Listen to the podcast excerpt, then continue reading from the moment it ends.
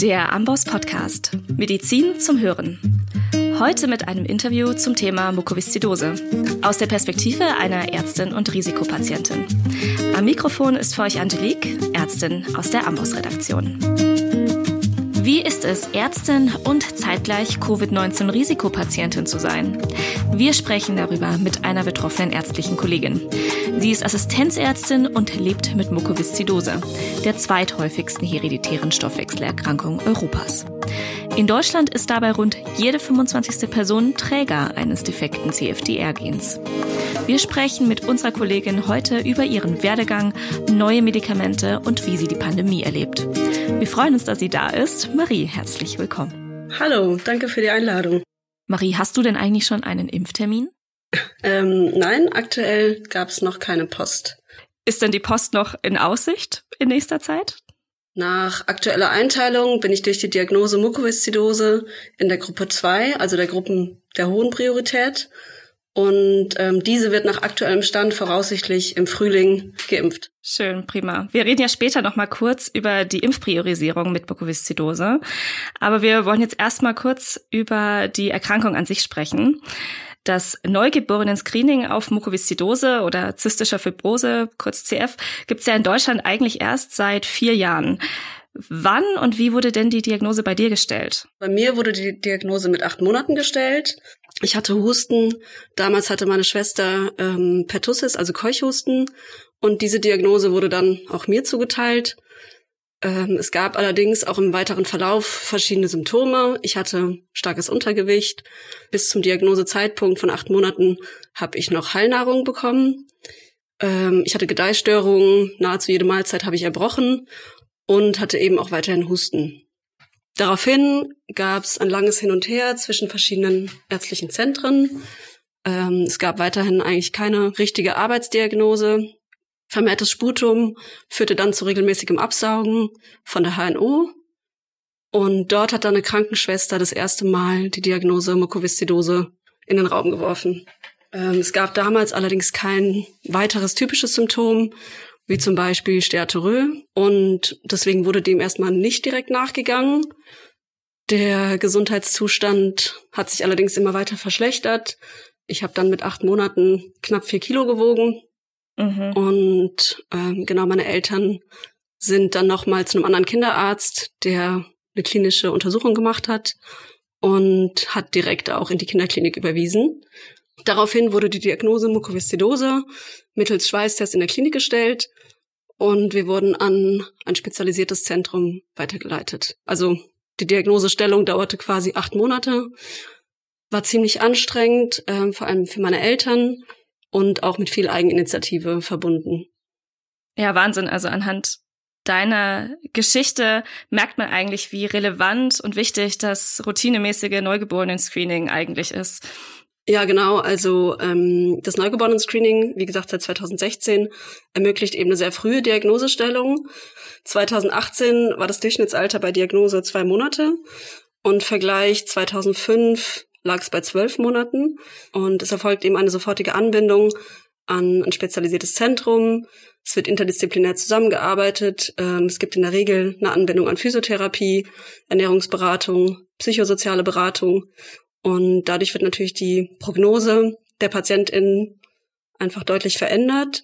Und ich glaube, es ist einfach wichtig auch für die Familienangehörige, dass die mit einbezogen werden, dass sie Sicherheit bekommen ähm, und betreut sind. Ja. Wie geht's dir denn aktuell? Also wie bist du aktuell therapeutisch eingestellt? Äh, aktuell geht's mir sehr gut. Ich nehme seit etwa zweieinhalb Jahren die neue Trippeltherapie Caftrio. Und genau, Caftrio ist ein CFTR-Modulator. CFTR-Modulatoren verbessern die Funktion des CFTR-Kanals. Und ähm, vielleicht kurz zur Genetik. Es gibt über 2000 verschiedene Mutationen im CFTR-Gen und abhängig von der verursachenden Mutation im CFTR-Gen führt der Gendefekt ähm, dann eben entweder zu einer reduzierten Zahl an CFTR-Proteinen, das heißt, es gibt einen Mengendefekt an der Zelloberfläche. Das entsteht zum einen dadurch, dass entweder gar kein CFTR-Protein gebildet wird oder falsch gebaute CFTR-Proteine in der Regel eben bevor sie an die Zelloberfläche kommen, abgebaut werden. Ähm, und dann gibt es noch die zweite äh, Möglichkeit einer Fehlfunktion der CFTR-Proteine, also eine Funktionsstörung an der Zelloberfläche oder eben eine Kombination aus beidem. Mhm. Welche Mutation liegt denn bei dir konkret vor? Ähm, genau, ich habe einmal die Delta F508-Mutation, das ist die häufigste. Die haben knapp 90 Prozent aller Mukoviszidose-PatientInnen. Ähm, und ich habe eine Minimalrestfunktionsmutation. Der Erbgang ist ja autosomal rezessiv. Das heißt, es muss zweifach ein erkranktes Allel vorliegen, damit die Erkrankung ausgebildet ist. Ich bin quasi heterozygot. Mhm. Kannst du noch mal kurz für uns Kolleginnen und Kollegen erklären, die mit den Medikamenten noch keine Berührungspunkte hatten, was dieser Dreifachwirkstoff eigentlich ist? Genau, also diese CFTR-Modulatortherapie basiert eben auf verschiedenen Arten von Modulatoren. Man kann verschiedene unterscheiden. Ähm, es gibt einmal den Potentiator, der aktiviert die vorhandenen CFTR-Kanäle. Das heißt, ähm, es erfolgt eine vermehrte Öffnung des Kanals. Dann gibt es als zweiten einen Korrektor, der die richtige Herstellung des CFTR-Kanals unterstützt, beziehungsweise ähm, die CFTR-Funktion korrigiert. Dann gibt es noch einen Amplifier, einen Verstärker, die erhöhen die Menge des CFTR-Proteins, das die Zelle herstellt. Das ist aktuell allerdings noch nicht verfügbar. Mhm, genau, und die Trippeltherapie Kaftrio, die ich einnehme, kombiniert ähm, zwei Korrektoren. Da sind die Namen Tezacaftor und Elazacaftor und ein Potentiator Ivacaftor. Und neu war eigentlich nur der Wirkstoff Elazacaftor. Genau, wie gesagt, es gab schon äh, Modulatortherapien davor. Ähm, es gab einmal das Monopräparat Calideco und Calideco konnten allerdings nur knapp fünf Prozent der Patientinnen einnehmen aufgrund der Mutationsspezifischkeit. Mhm. Dann gab es noch ein, gibt's zwei Zweifachmodulatoren. Ähm, es gab allerdings vor allem bei Ocambi teilweise schwerwiegende Nebenwirkungen, ähm, wie zum Beispiel thorakale Enge und Dyspnoe, zusätzlich vermehrte Sputumproduktion, was natürlich eine extrem ungünstige, ja, ein extrem ungünstiges Zusammenspiel ist. Dann gab es gastrointestinale Beschwerden und Leberwerterhöhungen. Das heißt, häufig musste die Therapie aufgrund der Nebenwirkungslast abgebrochen werden. Das heißt, man kann sagen, es gab zwar weniger Exacerbationen, also akute Verschlechterungen, ähm, es konnten auch vereinzelt stabilere Verläufe dokumentiert werden, aber der erwünschte Erfolg, der jetzt bei Kaftrio eben da ist, blieb damals aus. Wie kam es überhaupt dazu, dass du Kaftrio schon vor der Zulassung bekommen hast? Ähm, genau, wie gesagt, eigentlich äh, nehme ich die Tabletten schon seit zweieinhalb Jahren. Die Zulassung erfolgte allerdings erst im August letzten Jahres. Ich hatte 2018 ein wahnsinniges Glück, in die Studie mit aufgenommen zu werden, in der dieser dreifach CFTR-Modulator getestet wurde. Ähm, ich wurde damals angerufen von einer Studienärztin und wurde gefragt, ob ich Interesse daran hätte. Dann musste ich so ein Studienscreening abarbeiten. Das hat Bestand aus Lungenfunktion, bei der muss ein bestimmter Wert erreicht werden. Das mhm. war meine höchste Disziplin. Dann musste ein Bluttest oder wurde ein Bluttest gemacht mit verschiedenen Laborparametern, ein EKG, erneuter Schweißtest.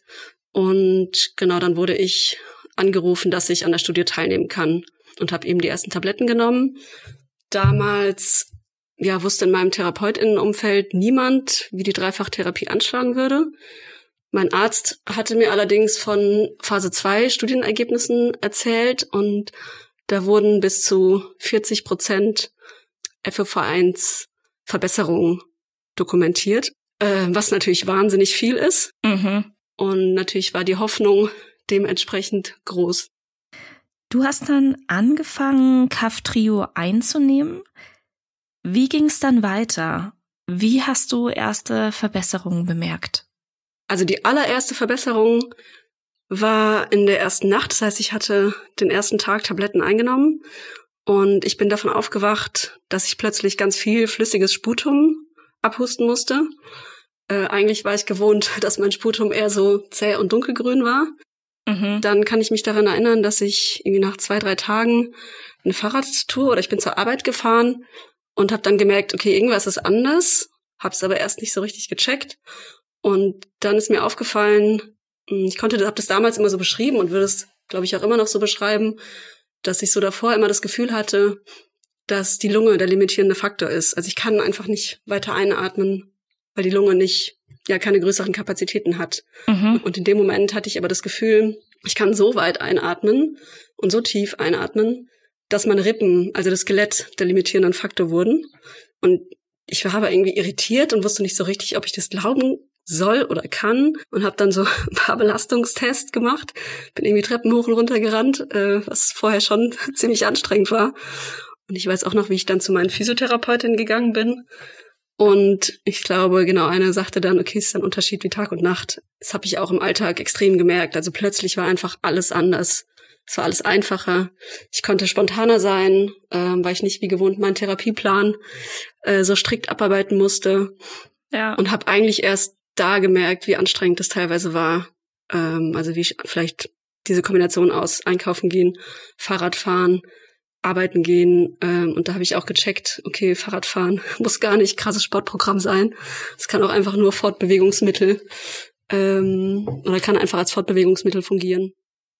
Wahnsinn. Also du hast da eigentlich ja echt die quasi den Durchbruch in der Wissenschaft am eigenen Leib irgendwie miterleben dürfen. Also wirklich Wahnsinn und richtig toll.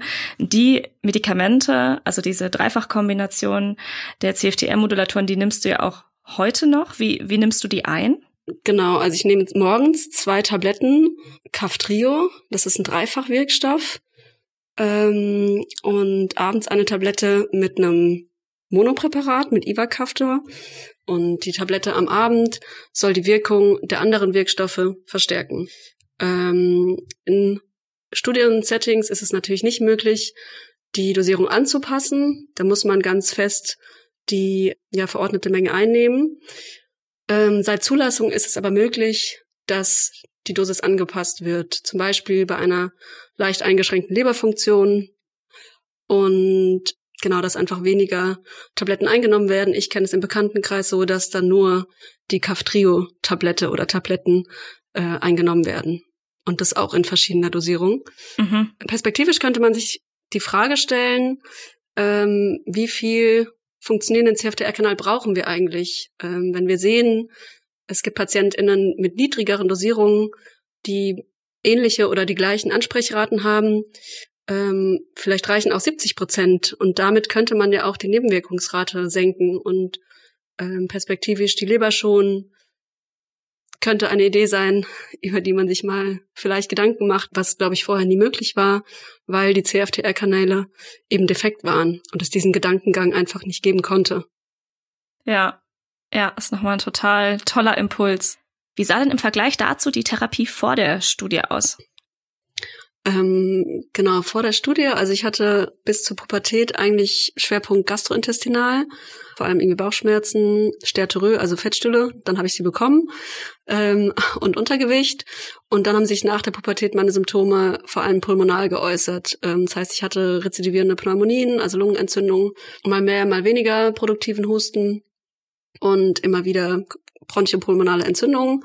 Wie gesagt, vor dieser CFTR-Modulatortherapie gab es nur symptomatische Therapien.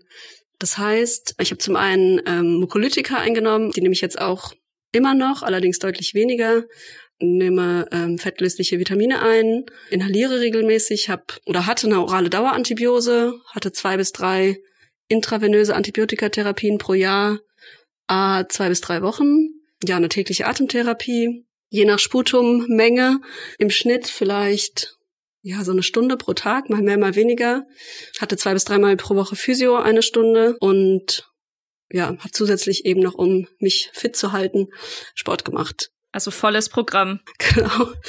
Äh, und jetzt im Vergleich, um vielleicht nochmal den Unterschied stärker zu sehen, äh, meine aktuelle Therapie, äh, wie ich gesagt hatte, Mukolytika, schleimlösende Medikamente nehme ich noch, aber viel, viel weniger als davor.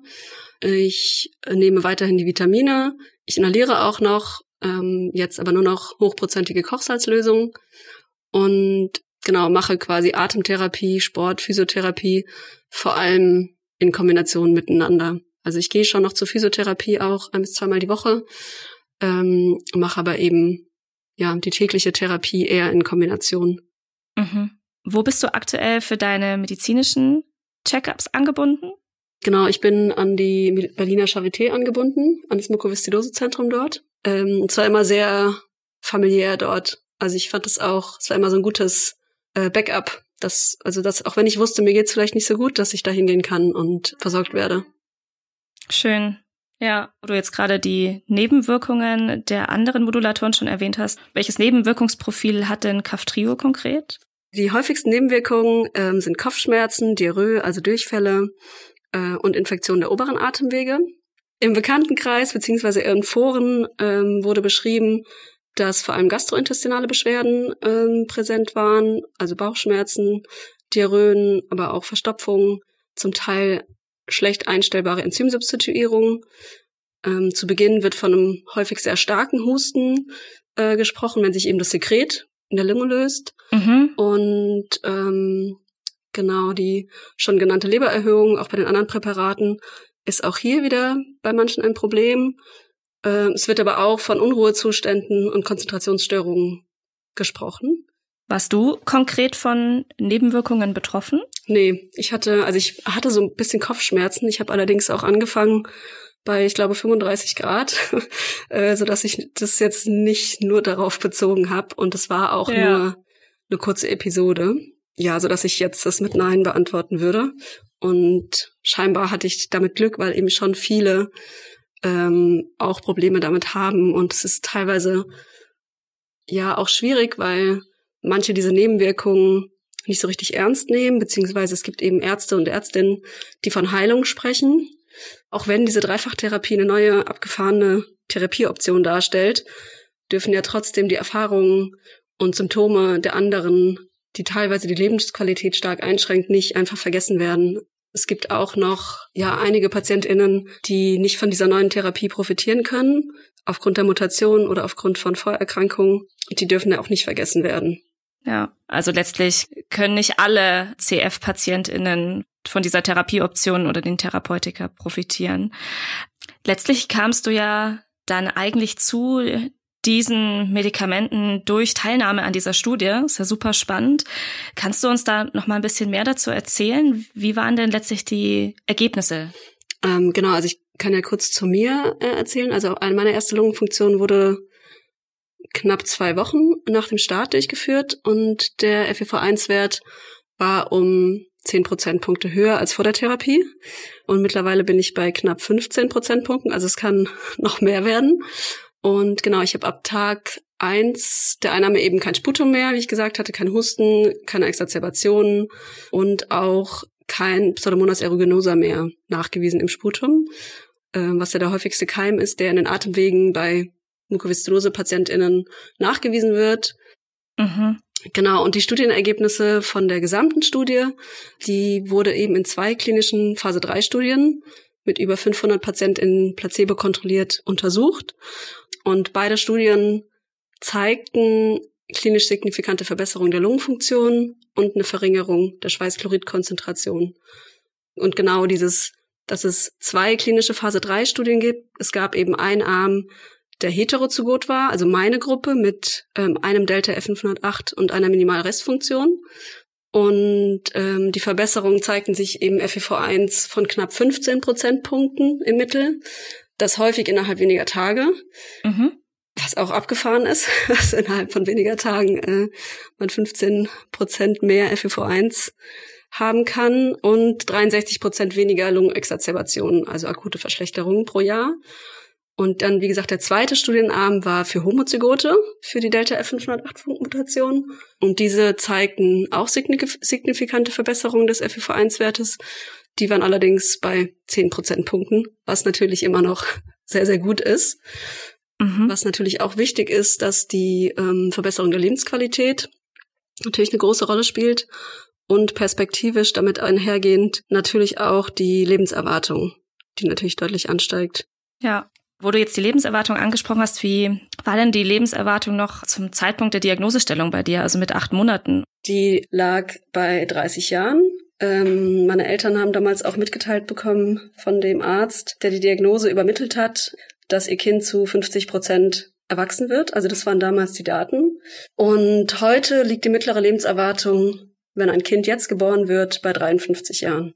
Also eine ganz andere Perspektive. Auf jeden Fall. Wahnsinn. Also ich finde vor allem spannend ähm, aus den Ergebnissen der Studie diese deutlichen FEV1-Veränderungen äh, und Verbesserungen innerhalb so kurzer Zeit, die du ja auch erleben durftest, indem du Treppen rauf und runter gerannt bist und, und gemerkt hast eigentlich, wie, wie viel dir vorher an Lungenkapazität eigentlich gefehlt hat. Du bist ja mit deiner Erkrankung groß geworden. Wie hat dich die Erkrankung im Laufe deines Lebens beeinflusst oder eventuell auch eingeschränkt? Mm, also ich denke, dass ich durch die Erkrankung auf jeden Fall gelernt habe, auf mich und meinen Körper zu achten oder achten zu müssen, so dass ich mittlerweile äh, ziemlich genau weiß, ähm, wann ich mich wie verhalten sollte, damit es mir gut geht. Ja, ich glaube, gerade jetzt in und während dieser Pandemie wird natürlich die Gesundheit, sehr häufig auch als Privileg jetzt benannt wird, ähm, nimmt einfach einen anderen Stellenwert ein. Also viele junge Menschen haben sich wenig oder gar nicht mit dem Thema Kranksein oder auch Tod beschäftigt und auseinandergesetzt. Und ich glaube, viele sind es einfach gewohnt, dass alles so funktioniert, was es ja auch häufig, was auch häufig der Fall ist, ähm, und sind dann überfordert, sobald es einmal nicht nicht eintritt. Mhm. Ja, vielleicht dadurch, dass ich die Erfahrung gemacht habe, dass Gesundheit äh, sich eben ziemlich schnell ändern kann. Ähm, dadurch erlebe ich vielleicht manche Situationen bewusster äh, und lebe nicht allzu sehr in starken Zukunftsvisionen, vielleicht im Vergleich zu anderen. Mhm. Hattest du das Gefühl, dass du für die Entscheidung, dann ähm, in die Medizin zu gehen, da irgendwie auf Gegenwehr gestoßen bist? Weil dadurch hast du dich ja schon einem permanenten Infektionsrisiko ausgesetzt, wenn man so will. Äh, ja, das hatte ich vereinzelt schon. Ähm, also ich weiß, dass einige meiner Ärztinnen das nicht unbedingt äh, für gut geheißen haben. Ähm, es ist natürlich ein erhöhtes Risiko. Äh, es gibt multiresistente Keime, je nach Fachrichtung vielleicht härtere Dienste, eine hohe Arbeitsbelastung und viel Kontakt zu PatientInnen mit natürlich der Folge, dass es eine erhöhte Infektionsgefahr gibt. Ähm, ja, das heißt, es war schon unterschiedlich, wie darauf reagiert wurde. Ja, super mutig und inspirierend von dir, dass du den Weg trotzdem gegangen bist. Wie hast du denn jetzt als Covid-19-Risikopatientin mit CF das letzte Jahr empfunden? Was hat sich für dich verändert?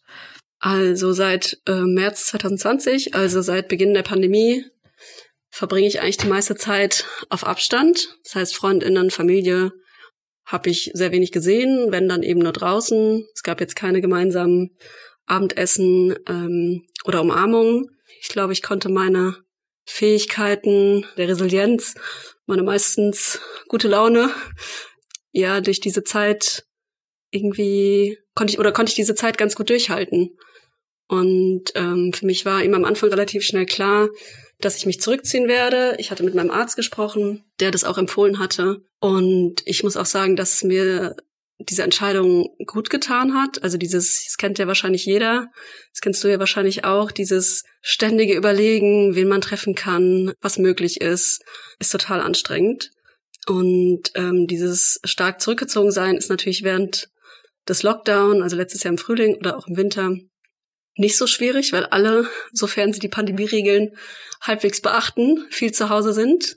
Äh, also irgendwie die gute Nachricht, ja, man verpasst nichts. Im Sommer ist das natürlich schwieriger. Absolut, ja. Bist du denn auch im Austausch mit anderen CF-PatientInnen? Hast du irgendwie Kontakte und weißt, wie die darauf reagiert haben oder sich verhalten haben? Ähm, ja, ich habe jetzt nicht so viele Kontakte, aber ich bin äh, im Austausch und ähm, es ist sehr unterschiedlich, äh, wie die Leute mit der Pandemiesituation umgehen. Also vielleicht ist da auch noch zu sagen, dass eben das Risiko von Mukoviszidose und Covid ähm, differenziert betrachtet werden muss. Ähm, es gab letztes Jahr eine Gruppe, die internationale Fälle und Daten von Mukoviszidose und Covid dokumentiert und ausgewertet haben. Die wurde im November veröffentlicht und ähm, da wurden eben Risikofaktoren für einen schweren Covid-Verlauf ähm, bei Mukoviszidose PatientInnen beschrieben. Und es gab einmal den Risikofaktor ähm, Transplantation, also Organtransplantation, dann gab es das Risikofaktor Alter, dann gab es die Lungenfunktion Vorinfektion, da hat wieder der FEV1 eine Rolle gespielt und Mukoviszidose assoziierter Diabetes mellitus galt auch als Risikofaktor. Das heißt, man kann nicht pauschal sagen, jeder, jede mit äh, Mukoviszidose oder ist einem erhöhten Risiko ausgesetzt, an einem schweren Verlauf zu erkranken. Und dadurch ist natürlich auch das Verhalten sehr, sehr unterschiedlich. Mhm. Ähm, das heißt, ja, also was ich mitbekommen habe, haben sich schon die meisten möglichst isoliert und zurückgezogen. Mm, da ist aber natürlich auch zu beachten, ähm, ja, wie ist die Wohnsituation, wie ist der Familienstand, ähm, wie ist die finanzielle Lage. Also es sind sehr, sehr viele Faktoren, die es natürlich einem auch möglich machen müssen, sich in Isolation zu begeben und sich zurückzuziehen. Ähm, ich kenne eine, die hat ein Kind, die kann natürlich ja jetzt nicht sagen, ja gut, ich ziehe mich jetzt ein Jahr von meinem Kind zurück. Das funktioniert natürlich nicht. Genau, und da ist natürlich auch von Vorteil, dass jetzt viele Kaftrio nehmen und weniger Krankenhausaufenthalte notwendig sind. Ähm, es gibt insgesamt weniger Infekte, Exacerbationen. Physiotherapie gibt es teilweise auch unter Anleitung per Video. Ähm, das spielt natürlich da der Pandemie auch in die Hand. Ja, total. Ich fand es auch nochmal ganz spannend, was du jetzt gerade angemerkt hast. Also, dass ähm, Mukoviszidose-PatientInnen eigentlich eine total heterogene Gruppe sind, was das Risikoprofil angeht. Also, ähm, dass man nicht automatisch in die äh, Covid-19-Risikokategorie fällt mit der Erkrankung. Jetzt bist du ja Assistenzärztin für Dermatologie und arbeitest in äh, einer Praxis aktuell. Wie hat dich die Pandemie in deinem Arbeitsalltag beeinflusst? Ja, natürlich hat sie mich beeinflusst, aber ähm, ich hatte das große Glück, äh, dass ich in der Praxis auf Verständnis und Rücksicht gestoßen bin. Die wussten das, die wussten auch alle von der Erkrankung. Und ähm, mir wurde es möglich gemacht, mehr administrative Aufgaben zu übernehmen. Das heißt, in einem geschützteren Umfeld zu arbeiten. Genau. Außerdem habe ich die Zeit, die zusätzliche Zeit genutzt, um meine Dissertation vielleicht mal fertigzustellen, äh, so dass ich eigentlich genug zu tun hatte. Aber natürlich hat sich der Alltag ähm, ja auch verändert. Und ich meine, das Risiko, mit Mukoviszidose als Ärztin zu arbeiten, ähm, zeigt sich jetzt natürlich, also dieses generelle Risiko, was besteht in dieser Pandemie, nochmal besonders deutlich, dass eben der Alltag als Praxisärztin eben geprägt ist von vielen Kontakten, also auch viel Risiko. Und ähm, natürlich habe ich mich letztes Jahr auch gefragt, ähm, ja, wie ich perspektivisch damit umgehen kann, umgehen möchte, äh, umgehen werde.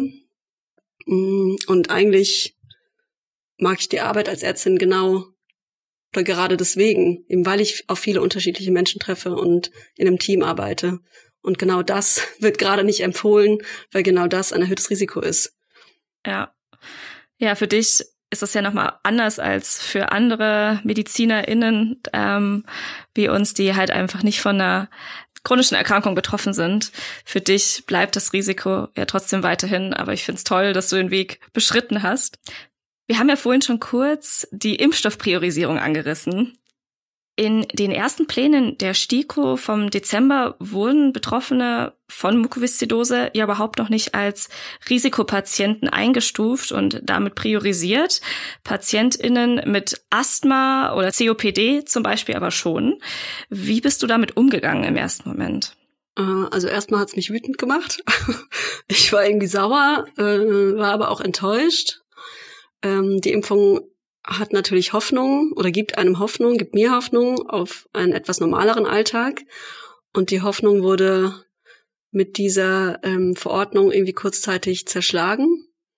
Ähm, wobei natürlich, ich bin Risikopatientin, aber auch Ärztin und habe damit noch den Bonus, der mir vielleicht einen früheren Termin ermöglicht hätte oder wahrscheinlich einen früheren Termin ermöglicht hätte. Aber viele Menschen mit selteneren schweren Erkrankungen und auch starken alltäglichen Einschränkungen haben das eben nicht, diesen Bonus. Und diese Erleichterung wird verwehrt. Das äh, habe ich nicht so richtig verstanden. Ähm, zumal es seit Mitte Mai letzten Jahres eine Arbeitsgruppe der Ständigen Impfkommission, also der STIKO, gab. Und ein Schwerpunkt ihrer Arbeit ist eben die Priorisierung beim Impfen. Mhm.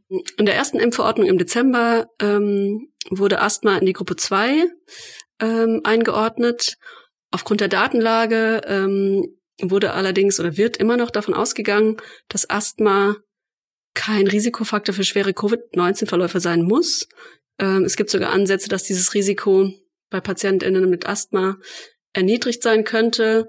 Es gibt eine, ja, es gibt eine verminderte Expression von diesem AC E2-Rezeptor, der dazu, dafür zuständig ist, dass Covid in die Zelle aufgenommen wird. Und genau, dann gibt's trotzdem diese Eingliederung, obwohl es quasi wissenschaftliche äh, Daten gibt. Und ähm, Asthma, COPD wird eingefügt, andere schwere Erkrankungen aber nicht. Ja, kann man natürlich nicht so richtig nachvollziehen. Mhm. Auf den ersten Blick auf jeden Fall nicht direkt plausibel.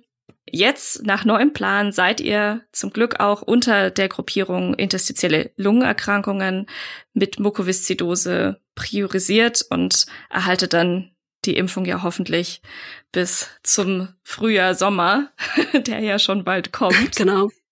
Warten wir mal ab. Hast du abschließend noch irgendwelche Wünsche, irgendwas, was du dir wünschen würdest von, sei es jetzt von der Politik oder auch von ärztlichen Kolleginnen und Kollegen im Umgang mit Mukoviszidose und der Pandemie zum Beispiel? Ich denke gerade in Situationen, in denen wie viele Sachen ungewiss sind, ähm, brauchen wir umso mehr klare Strukturen, ähm, klare Kommunikation. Wir brauchen eine Perspektive, wir brauchen das Gefühl, dass es irgendwie einen Plan gibt, an dem wir uns langhangeln können. Ähm, wir brauchen AnsprechpartnerInnen, an die wir uns wenden können. Niemand weiß, wer etwas weiß. Also man wird irgendwie die ganze Zeit in so eine Dauerschleife geleitet. Ich finde, es muss irgendwie, und ich hätte mir gewünscht, dass es differenzierter abläuft, dass es eben differenzierter vielleicht Gremien gibt, die entscheiden, okay, wer ähm, hat tatsächlich ein Risiko und das wird dann auch dementsprechend eingeordnet. Ich meine, jetzt gab es diese ähm, dieses Gremium scheinbar ähm, bezüglich der Covid-Impfung. Und ähm, bis mittlerweile ist die Impfverordnung zum dritten Mal deutlich überarbeitet worden. Äh, also und irgendwie wusste man ja seit Beginn der Pandemie eigentlich, dass es eine Impfung geben wird. Es war noch nicht klar wann. Und dann kommt die Impfung und alle stehen irgendwie ja so ein bisschen planlos da. Ja. Hast du noch irgendwas, was du ärztlichen Kolleginnen und Kollegen mitgeben möchtest? Mir ist so eingefallen, ähm, dass ich vereinzelt das Gefühl habe oder ich mir vorstellen kann, dass es schwieriger ist, die Pandemiesituation als solche noch zu sehen, weil viele haben eben noch einen gewöhnlichen Arbeitsalltag, also gehen irgendwie aus dem Haus, haben verschiedene Kontakte auf der Arbeit, verbringen sowieso viel zu viel Zeit am Arbeitsplatz ähm, und vergessen irgendwie darüber, dass ja gerade sie in einer Verantwortungsposition sind. Sie sind in der Verantwortung sich selbst gegenüber und aber auch ihren PatientInnen gegenüber, ähm, dass man sich vielleicht daran noch mal mehr erinnert. Genau, also für dich ist ja der Spagat letztlich, der hört ja nach der Pandemie nicht auf, den du immer wieder machen musst, zwischen deiner Rolle als Ärztin, aber auch als Privatperson, die von Mukoviszidose betroffen ist und viel, viel stärker ähm, auf ihre Gesundheit achten muss, als jetzt vielleicht andere Kolleginnen und Kollegen. Ja, Marie, vielen lieben Dank, dass du die Zeit genommen hast. Ähm, äh, vielen Dank für das, für das schöne Gespräch. Ja, sehr gerne. Wenn ihr zu Hause noch mal ein paar Facts zur Mukoviszidose nachlesen möchtet, könnt ihr das wie immer im entsprechenden Amboss-Kapitel tun. Ich bedanke mich fürs Zuhören und sage Tschüss und bis zum nächsten Mal. Alle Infos zum Amboss Podcast und der Amboss Wissensplattform findest du unter go.amboss.com/podcast. Und den neuen Amboss Blog findest du unter blog.amboss.com/de.